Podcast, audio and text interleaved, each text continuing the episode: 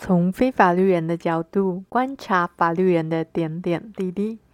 您现在收听的是《我在律师身边的日子》。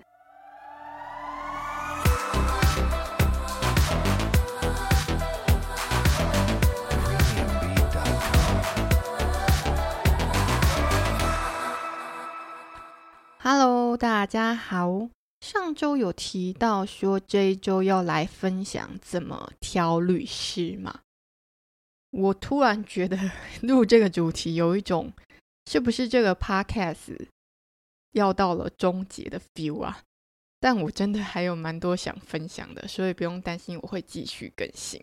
尤其是我最近还加入了什么法律咨询的社群，里面真的超级恐怖的，就是里面的提问啊，大概就是我前几集跟大家分享的，拜托不要做的。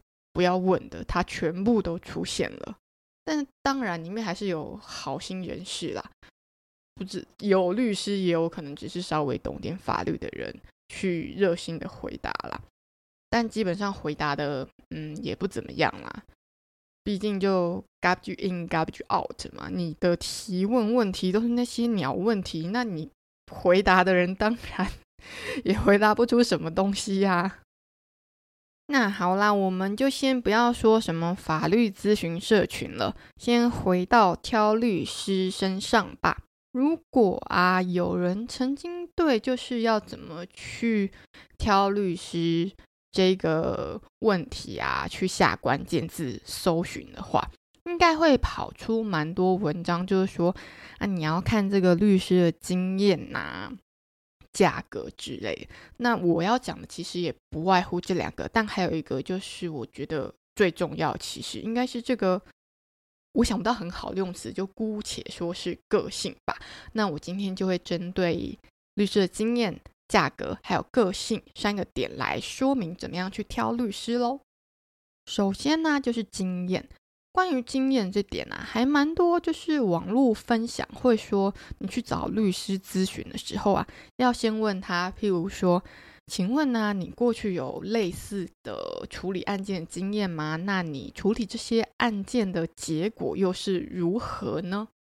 我个人觉得这些问题有问等于没问啊，就一个律师，他怎么会跟你讲他不好的经验啊？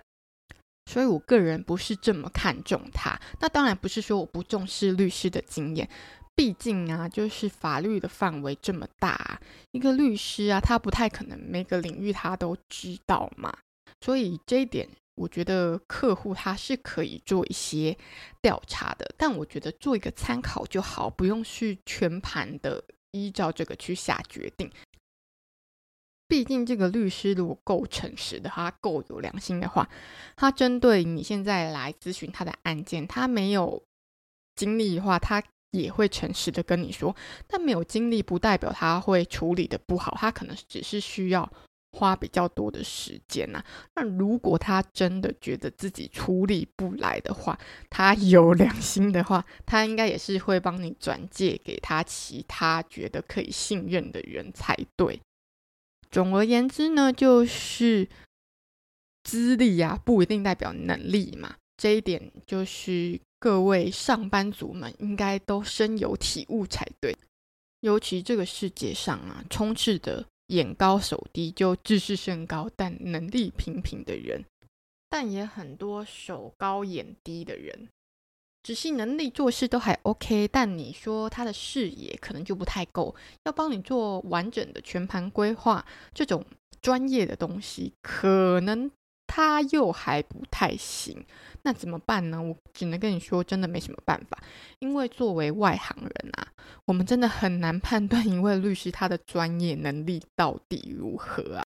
除非他真的夸张到，譬如说他明就今年刚考上律师执照啊，就也没什么社会经历的小毛头啊，一个人的律师事务所，然后他跟你说他可以帮你做你的股票啊，赴美上市这种案件，嗯，这个你应该就是正常人都可以判断吧，所以就是经验参考就好喽。毕竟啊，现在在市面上可以存活的律师，我相信他们的。专业能力都还算有一定的水准啊，那至于他们之间的差异，就不是我们这种非专业人士能够看得出来的。那这就是内行人看门道，外行人看热闹呢，我们也没办法拿来做评断呐。接着第二个呢，就是价格。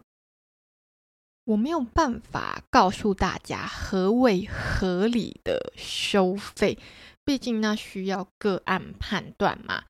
你想想嘛，王力宏的离婚官司案件跟隔壁阿姨的离婚案件，它可能是一样的收费吗？不可能嘛。所以你不要用不同的案子去做比较。也就是说，你不要老是拿说那个谁谁谁处理什么案件才多少钱，那你现在收我多少钱？这种这种其实律师听了也很无奈呀。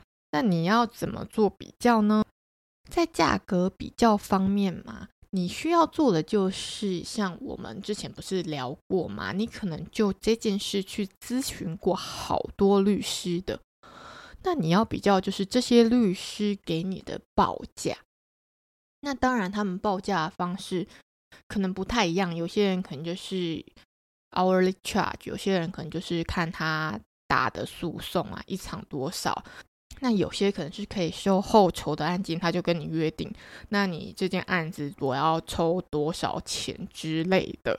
那不管他的报价方式、计价方式是如何，你都必须去问清楚，他报给你的价格里包含什么样的服务。好比说，你现在已经大概选定了两个律师，要从他们做最终的选择，A、B 两位律师，那他们两个报给你截然不同的价格，可能 A 比 B 少了非常非常多。那你乍看之下，好像觉得 A。比较划算哦，但其实 B 它包含的服务内容有一二三四五六七八九十，有超级多。那可能在 A 啊，它虽然报给你的价格很少啊，但对 A 来说，它的基本服务就只包含可能 B 报的第一二项，它其他八项啊，全都是要额外付费的。那可能你全部把那些其他的付费内容加上去啊，就发现它的价格其实是比 B 还要高的。我只能说，就律师的价格啊。可以没有极限，他可以做到非常顶级给你嘛？对，如果你愿意付出的话，但就不要再一直拿别的案件、不同的案件去做比较啦，这样还蛮不公平的。那至于啊，你要问律师的价格包含的具体内容啊，什么该问，什么不该问，基本原则就跟之前讲过，不要问律师的问题是一样，就是不要问那种律师不能决定的东西。这种说，哎，你可以保证我胜诉吗？这种就不要问了。那详细就去参考之前节目的内容啦。我们这里就不多说，要赶快进入到第三点啦。那第三点，我在开头是用个性暂时代替了，但与其说是个性，倒不如说是你们的三观合不合，频率对不对啦？就像。第一集讲的聊聊嘛，男女交往这个我觉得蛮重要，就是一个 feel 的感觉嘛。那我会觉得很难说很抽象，是因为对，就像男女交往一样。那律师委任律师为什么这么强调这个呢？是因为通常啊，案件本身都是有一定的隐私跟敏感度的。那如果你对这个律师不信任，或者是你不喜欢他的话，你其实，在透露这些资讯给你委任的律师，你也会感到不舒服。而且我们也一直强调嘛，就是你对律师一定要诚实啊。那律师其实为了他能够了解深入你的案情啊，他也会去问你非常多可能你都觉得是很像侵犯 隐私的事情。那如果你真的很讨厌他，我跟你说，你真的没办法诚实的回答他，好吗？所以关于第三点啊，就是。我之前有讲过，相信你自己的直觉吧，找一个让你能够放心、信任，而且觉得跟他交谈、共事是很愉快的人，而不要去相信就是别人的推荐名气。那关于这点呢、啊，就还是要再强调我们第一集的聊聊啊，就是有机会的话，请。跟律师预约当面咨询喽，要不然你单靠文字对谈其实是无法感受这些的。那么以上就是我们今天节目的内容啦，希望对大家有所帮助。那么最后来闲聊一下好了，因为其实虽然目前啊，我们的频道听众数不是很多，但是就有就是有固定的，就是每次每个礼拜更新都有固定的听众。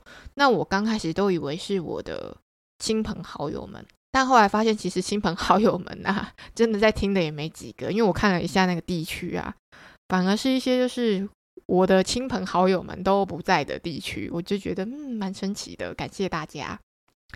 那有机会有任何想要分享的话，一样都可以到 IG 找我们哦，搜寻我在律师身边的日子就可以找到啦。那么我们下次见喽。